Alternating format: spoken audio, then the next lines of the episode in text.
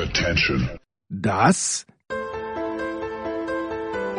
sind die Daily Nuggets auf Sportradio 360.de. Selten golden und ganz sicher nicht täglich, aber wir haben uns stets bemüht. Also meistens. Nun gut, zu besonderen Anlässen, wie eben heute, zum Thema Musik. Die Daily Nuggets. Jetzt.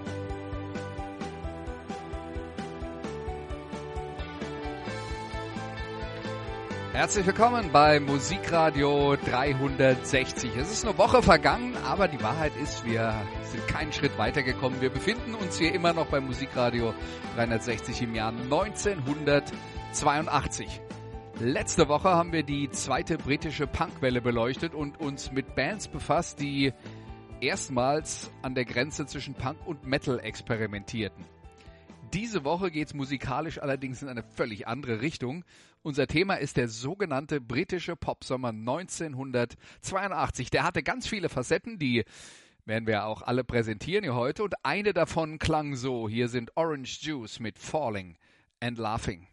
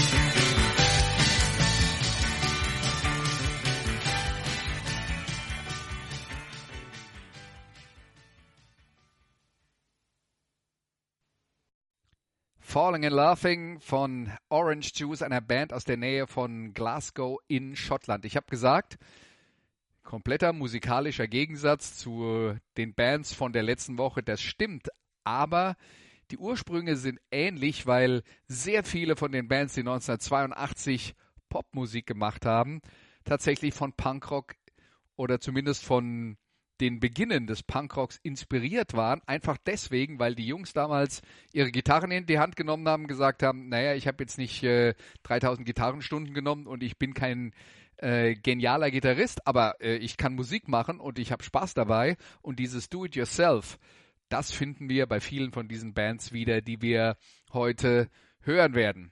Orange Juice gab es unter einem anderen Namen sogar schon im Jahr 1976. Ab 79 hießen sie dann eben endgültig Orangensaft. Sie nahmen für das äh, aufstrebende Indie-Plattenlabel Postcard auf, das äh, eine wichtige Rolle im Popsommer 82 spielen sollte und das Orange Juice-Sänger Edwin Collins mitbegründet hatte. Der Sound von Orange Juice war gitarrenbasiert, orientiert an dem, was die Birds, die wir ja bei den bei Musikradio 360 auch schon ausgiebig ähm, präsentiert haben, etabliert hatten in den 60er Jahren. Das war dieser Jangle Pop-Gitarrensound, dieser klingende, perlende Gitarrensound, der die Musik vieler Bands bei Postcard prägte. Natürlich gefiltert durch diese Do-it-yourself-Attitüde, über die wir schon geredet haben. Und diesen Sound weitergeführt haben dann in den nächsten Jahren Bands wie die Smiths, die damit extrem erfolgreich wurden, vor allen Dingen in England. Und äh, dadurch entstand diese, ähm, diese komplette Indie-Rock-Szene, die Anfang der 80er Jahre noch gar nicht da war. Also Labels wie Postcard waren die ersten Firmen zusammen mit ähm, anderen wie zum Beispiel Rough Trade, die als kleine Plattenfirmen Alben oder Musik insgesamt veröffentlichten und äh, sich eben nicht darauf verließen, dass irgendwann die großen Plattenfirmen kommen und das große Geld auspacken, sondern äh, da kommt dann auch wieder dieses Do-it-yourself ins Spiel. Wir machen das jetzt einfach mal selber und gucken, wie weit es führt. Also der Staffelstab von dem, was Orange Juice und andere angefangen hatten, das wurde von Bands wie den Smiths äh, aufgenommen. Die Band Orange Juice selber war allerdings ziemlich kurzlebig, löste sich 1985 schon wieder auf. Ihr Album von 1982 hieß You Can't Hide Your Love Forever und gilt heute als Klassiker. Und es ist dann tatsächlich auch schon bei einer großen Plattenfirma erschienen, weil die allererste Veröffentlichung von Orange Juice so viel Interesse geweckt hatte und so viel Pop-Potenzial hatte, dass die großen Plattenfirmen eben dann doch von alleine kamen, auch wenn sie zunächst mal ähm, von unabhängigen Firmen veröffentlicht worden waren. Allerdings gab es innerhalb der Bands große Richtungsstreits ähm, und deswegen war es nicht möglich, dass es eine gemeinsame Zukunft gab. Der Sänger Edwin Collins startete anschließend eine Solokarriere, die 1995 im weltweiten Hit A Girl Like You gipfelte. Zehn Jahre später erlitt Collins übrigens eine Hirnblutung, von der er sich zum Glück so gut wieder erholt hat, dass er wieder selber Musik aufnehmen kann und auch live auftreten kann.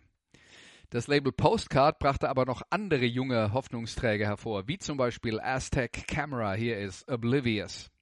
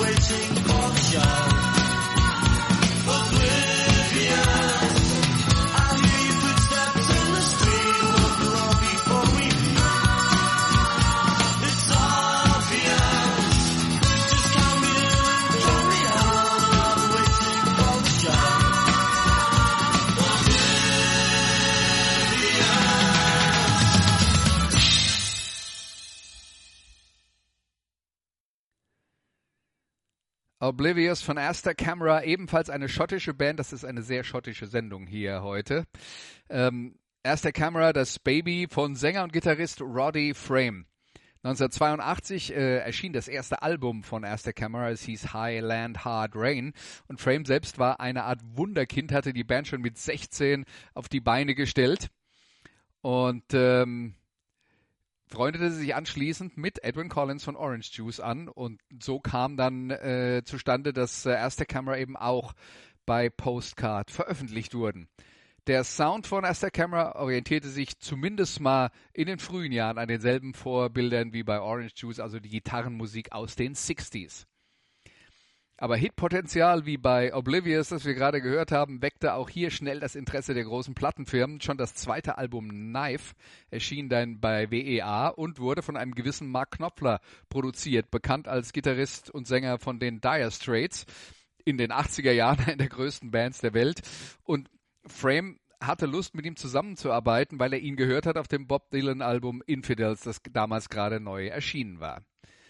Roddy Frame war bald das einzig feste Mitglied von As the Camera, landete 1987 mit Somewhere in My Heart noch einen großen Hit, legte sich aber nie auf einen bestimmten Sound fest.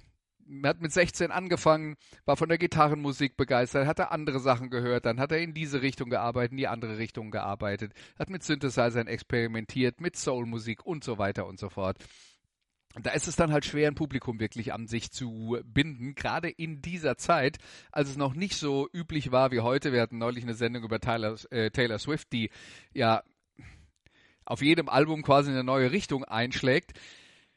Damals gab's halt Klicken von Fans, die nur eine Sorte von Musik gehört haben und wenn man die nicht mehr gemacht hat, dann äh, sind sie halt äh, abgesprungen und da war es in dieser Zeit, in der 80er Jahren, in der Mitte der 80er Jahre, war es sehr schwer, mit sehr vielseitiger Musik ein großes Publikum zu erspielen.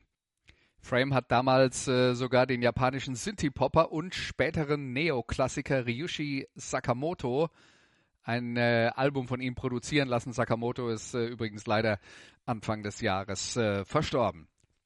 Seit 1995 ist auch die Band As the Camera Geschichte Frame is Solo unterwegs und hat auch da einige durchaus lohnende Alben aufgenommen und ist dann auch wieder zurückgekehrt zum einfacheren Songwriting, äh, Songs auf der Akustikgitarre. Also ähm, er kam dann wieder quasi zu seinen Inspirationen zurück, nachdem er alle Experimente durchgearbeitet hatte. So viel zum Thema Postcard-Label. Der Popsommer 1982 hat allerdings äh, noch viel mehr Facetten. Zum Beispiel diese hier. Scritty Polity mit The Sweetest Girl.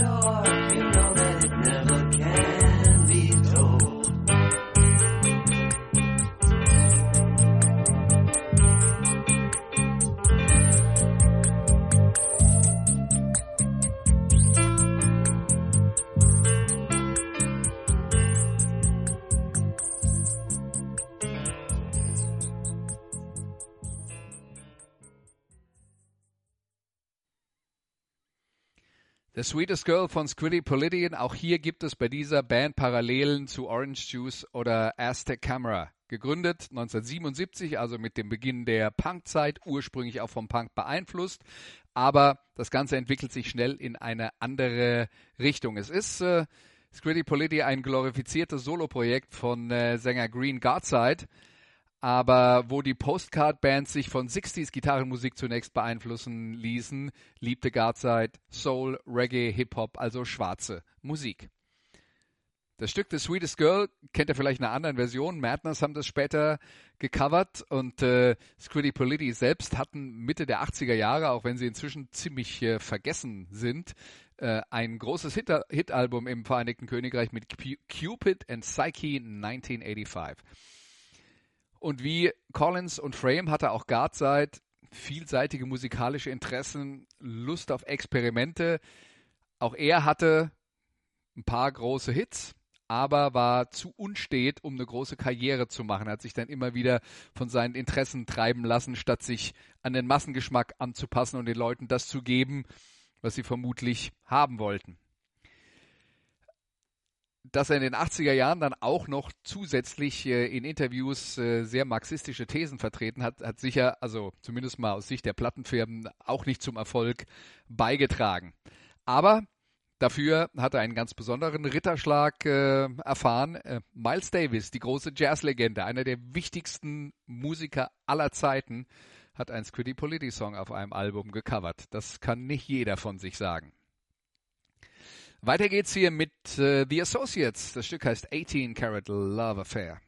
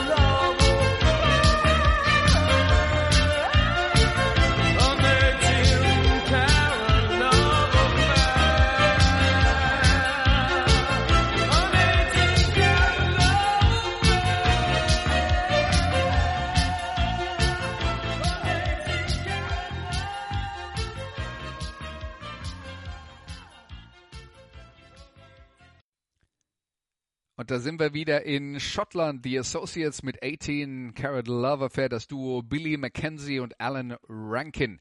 Das erste Album der Band war 1980 erschienen, noch mit starker New Wave Post-Punk David Bowie Schlagseite. Das zweite Album 1982 hieß Sulk, wurde von einer großen Plattenfirma finanziert und ja, die haben denen einen Haufen Geld gegeben und die Associates haben es rausgeworfen mit beiden Händen. Die haben sich äh, monatelang im Studio äh, eingemietet, haben tonnenweise teure äh, ähm, Instrumente gekauft, haben alle Experimente gemacht, die es so ging. Drogen, Alkohol, was sonst noch so dazugehört, natürlich auch. Also da gibt's ganz, ganz wilde Geschichten über die Entstehung dieser Platte. Und äh, ja, am Ende stand aber dann trotzdem ein extrem gut produziertes Musikstück, das oder ein Stück Musik, so muss man es dann sagen, ein Album, das gleich drei Hitsingles abwarf und der Band trotzdem ihre eigene Art ließ. Allerdings trennten sich die Wege von Mackenzie und Rankin anschließend, weil Rankin so frustriert war. Mackenzie weigerte sich live zu spielen und damit war es in den 80er Jahren ist es auch heute noch schwer, sich äh, an der Spitze zu etablieren, wenn man sich nicht vor das Publikum stellt und versucht es dann live zu überzeugen. Ohne Rankin entstanden dann noch zwei Alben unter dem Namen The Associates, die allerdings dann äh, kommerziell nicht mehr allzu erfolgreich waren und leider leben beide heute nicht mehr. Rankin ist gerade kürzlich an Herzproblemen verstorben und äh, Billy Mackenzie, der exzentrische Sänger, sogar schon im Jahr 1997, da hat er Selbstmord begangen. Weiter geht's hier bei Musikradio 360 mit Heaven 17. Das Stück heißt We Don't Need This Fascist Groove Thing.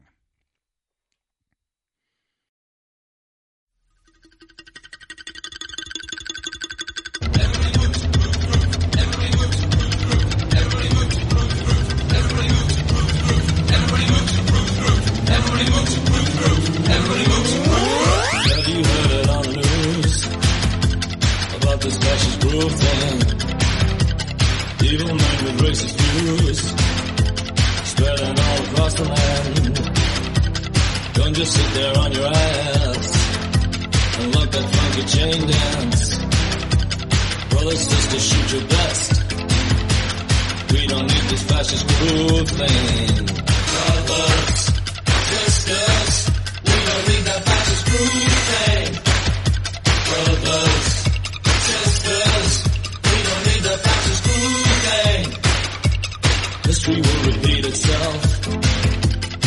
crisis point, we need the hour. Down to force will do no good. Pop you as I feel your power. Little piece of funky stuff. It's not for you and me, girl. No, no, no, no. Europe's an unhappy land. They've had their fascist groove thing. But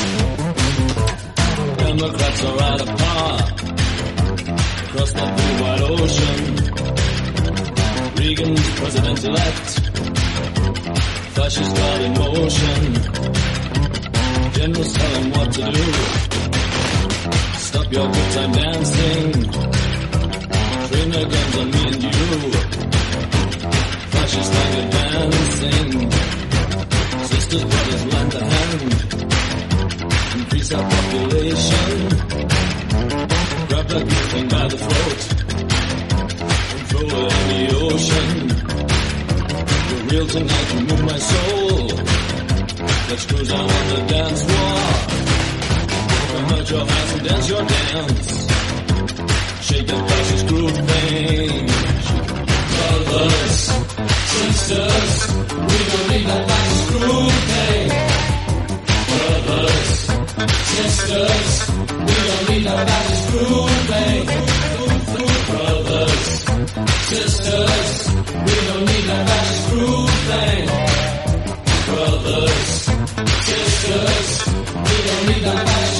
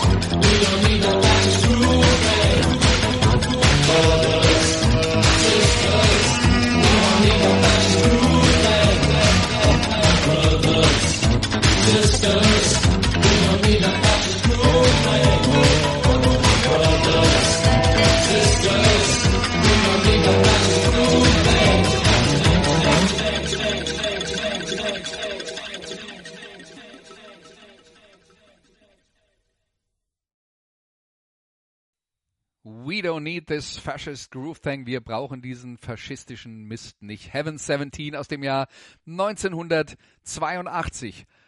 Auch Synthie-Pop ist eine der Facetten des Popsommers 1982. Heaven 17 wurden von den ehemaligen Human League-Mitgliedern Martin Ware und Ian Craig Marsh zusammen mit Sänger Glenn Gregory gegründet. Und Human League waren ja Mitpioniere der elektronischen Musik. Das erste Album von äh, Heaven 17 hieß Penthouse and Pavement und schlug vor allen Dingen bei der Musikpresse voll ein, weil es damals neue, frische Musik war und weil Heaven 17 auch äh, eine sehr politisch orientierte Band war. Das hat man jetzt gerade an diesem Song gehört. Ich habe übrigens auch ein bisschen geschummelt. Dieser Song ist aus dem Album Penthouse and Pavement. Das ist schon 1981 erschienen, nicht 82. Aber er demonstriert halt, dass die Themen, die uns heute wieder umtreiben, damals genauso aktuell waren. Und wenn wir immer darüber reden, wie schlimm es heute ist, das Thema ist leider nie ganz von der Bildfläche verschwunden. Die Menschheit lernt es nämlich einfach nicht. Also kann man nicht oft genug sagen, mit dem Dreck wollen wir nichts zu tun haben. Erst das folgende Album von Heaven 17, es hieß The Luxury Gap, bescherte der Band mit Temptation einen Welthit. Das Album hat sich auch super verkauft. Das waren auch große Erfolge in Deutschland. Der Erfolg war allerdings nicht von Dauer. Schon Mitte der 80er waren Heaven 17 keine Hitgaranten mehr. Eine andere Band, die die Hitparaden dieser Welt erstürmte in dieser Zeit, hieß Soft Cell. Hier ist Say Hello, Wave Goodbye.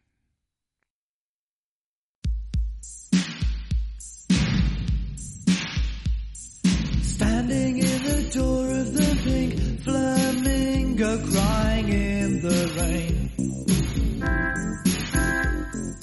It was a kind of so-so love and I'm gonna make sure it never happens again. You and I, it had to be the standing joke of the year. You were asleep around, lost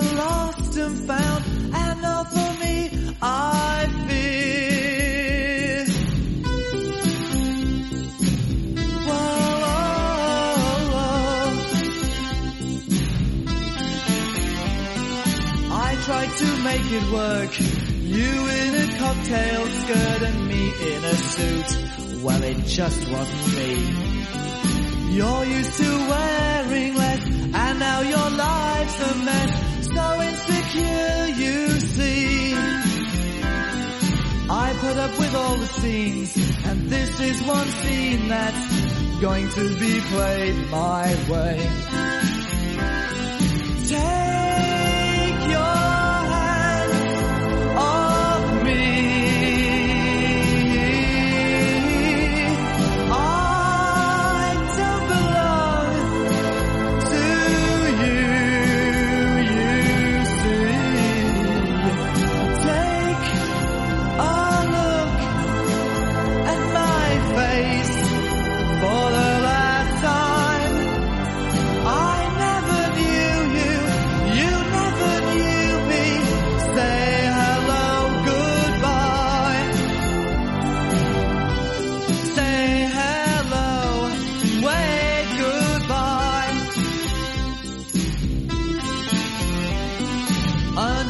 Deep red light, I can see the makeup sliding down. Hey little girl, you will always make up, so take off that unbecoming frown. What about me? Well, I'll find someone that's not going cheap in the sales. A nice little housewife who'll give me a steady life. And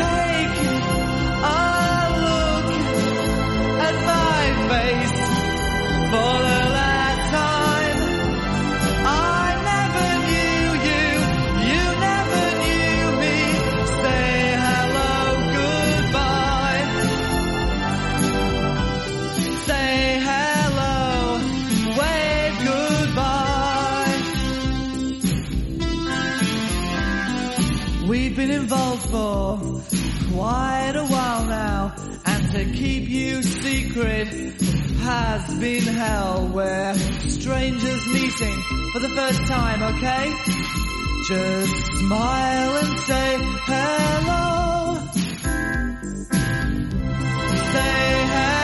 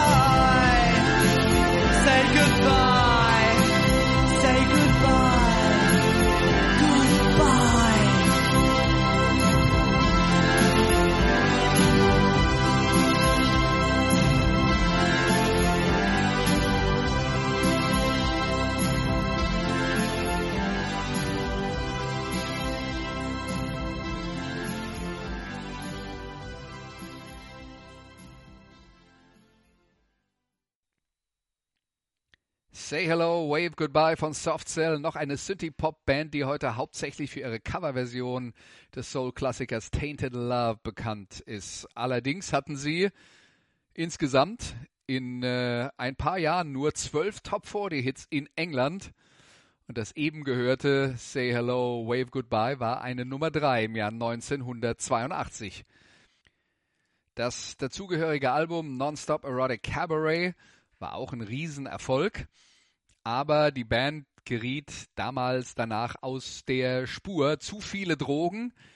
Das Rock'n'Roll-Klischee, also auch als Synthie-Popper kann man äh, dem erliegen und äh, ja, fragt mal bei Depeche Mode nach, die können da auch Geschichten darüber reden. Anschließend gab es weitere interessante Musik von Softcell, aber nur noch zwei LP-Veröffentlichungen und äh, der ganz große Erfolg, zumindest mal außerhalb von England, war dann auch nicht mehr so da. In der Zwischenzeit gab es diverse Reunions von Softcell. Im äh, vergangenen Jahr war es, glaube ich, auch ein äh, Reunion-Album, eine neue Aufnahme von Mark Almond und äh, David Ball. Mark Almond selbst hat anschließend eine lange Solokarriere gehabt, die bis heute weitergeht. Insgesamt 26 Alben veröffentlicht. 1997 hat er mit der Coverversion des Gene Pitney Songs Something's Gotten Hold of My Heart eine Nummer eins in Deutschland und im Vereinigten Königreich gehabt. Also auch er hat äh, da nochmal ganz große Erfolge gefeiert. Die Soloalben sind gerade die frühen davon durchaus empfehlenswert. Er hat sich ähm, sehr stark, Mark Almond, orientiert an den großen amerikanischen und britischen Popsängern, so am Übergang der 50er in die 60er Jahre hinein, bevor es wirklich Rock gab und bevor die Beatles und die Stones auf die Bühne kamen. Jetzt haben wir noch einen Song aus dem äh, englischen Popsommer 1982, dem britischen, muss man ja dazu sagen, so viele schottische Band wie wir hatten. Und ja, ich weiß, politisch gehört es in der Theorie zu England, in der Praxis auch, aber vielleicht ändert sich ja das demnächst. Muss man immer ganz vorsichtig sein. Also hier sind A, B, C und The Look of Love.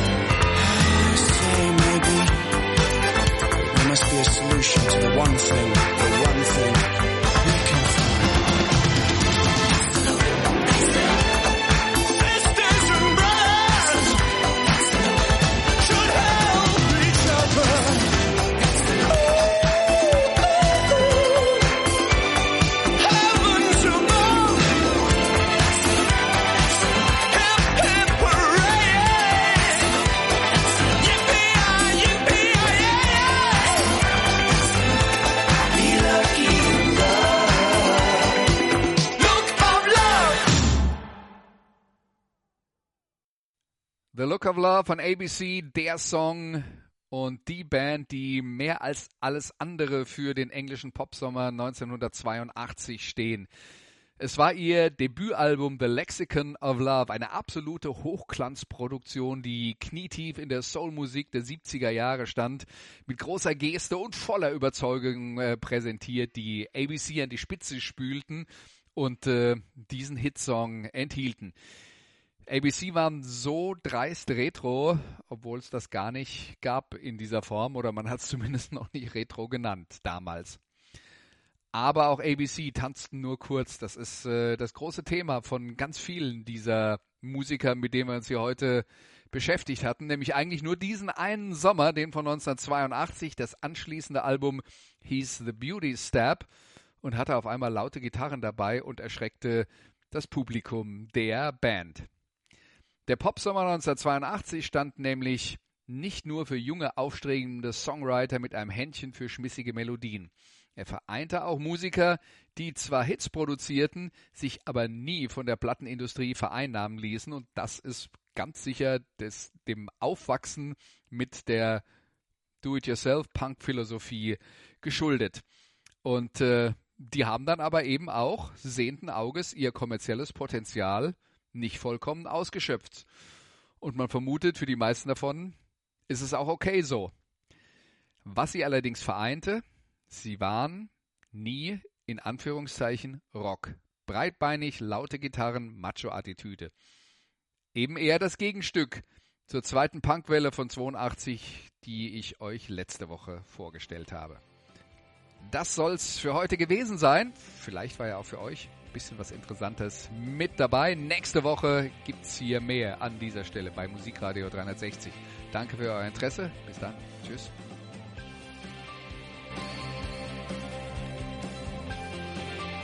Das waren die Daily Nuggets auf Sportradio 360.de.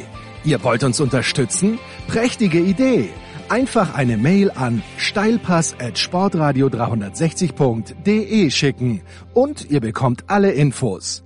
Und versäumt nicht die Big Show. Jeden Donnerstag neu.